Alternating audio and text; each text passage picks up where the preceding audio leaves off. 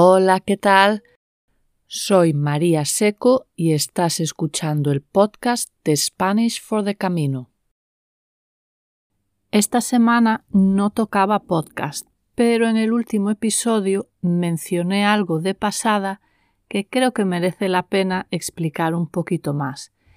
Y también te quiero contar la historia de un loro.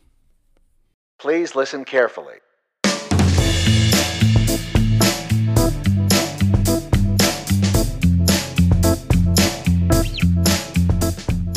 Vamos a empezar por el entierro de la sardina. El otro día te decía que el entierro de la sardina pone fin a los carnavales. Se terminan los desfiles, los disfraces coloridos, la música, la fiesta y empieza el periodo de cuaresma antes de la Semana Santa. El entierro de la sardina se celebra en casi todas partes hoy, miércoles de ceniza. Por eso me pareció oportuno grabar este episodio especial. El origen de esta celebración no está del todo claro. Hay varias teorías. Lo que parece seguro es que se convirtió en una celebración popular en el siglo XVIII. El entierro de la sardina normalmente consiste en un desfile, como los del carnaval, que parodia un cortejo fúnebre. Vamos, que la gente cambia los disfraces de colores por ropa negra de luto y el desfile termina con la quema de una figura que suele ser una sardina. Por eso se llama el entierro de la sardina. En Pontevedra tenemos una tradición diferente. Tenemos también una ceremonia de fin del carnaval pero ni enterramos una sardina ni lo hacemos el miércoles de ceniza. Aquí enterramos a Rabachol. ¿Y quién es Rabachol? Te estarás preguntando.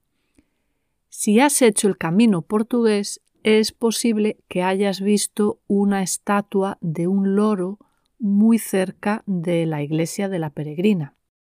Ese es Rabachol. Sí, un loro y más o menos en ese lugar donde hoy está la estatua había hace más de 100 años una botica o farmacia.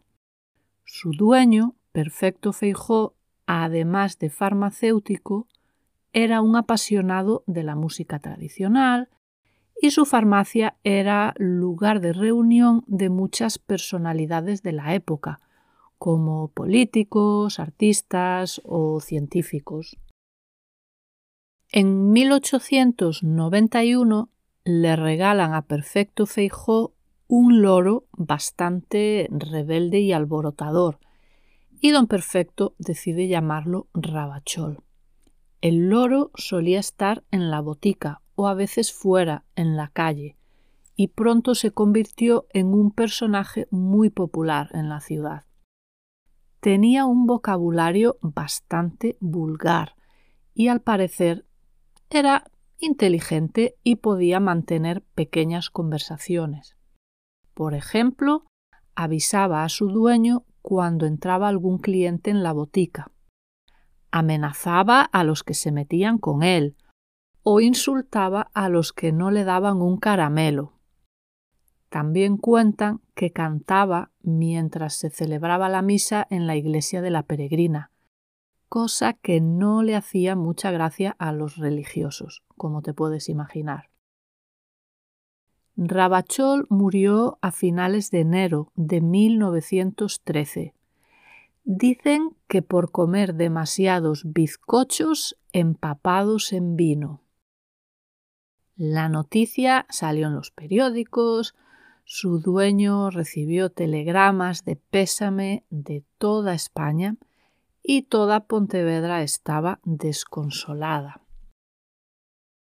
Embalsamaron su cadáver y lo expusieron en la farmacia, por donde pasó toda Pontevedra para mostrar su dolor. La Sociedad de Artesanos fijó el entierro para el miércoles de ceniza e invitó a toda la población asistir con algún disfraz. Hubo bandas de música, comparsas, carrozas y miles de personas que querían despedir al famoso loro Rabachol. En 1985, un grupo de personas decidió recrear el entierro de Rabachol en el carnaval de la ciudad.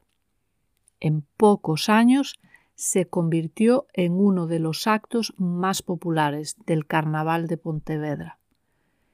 Cada año Rabachol hace su aparición el lunes de carnaval, siempre vestido con un disfraz diferente, normalmente algo de actualidad. Este año, por ejemplo, va vestido como un paciente de la sanidad pública protestando por la falta de médicos. La próxima vez que pases por Pontevedra, acuérdate de saludar a Rabachol. Está en su lugar favorito, enfrente de la iglesia de la Peregrina, controlando a todo el que pasa por allí. En el blog tienes un artículo donde más o menos te cuento esto, pero en inglés. Y también he puesto alguna foto.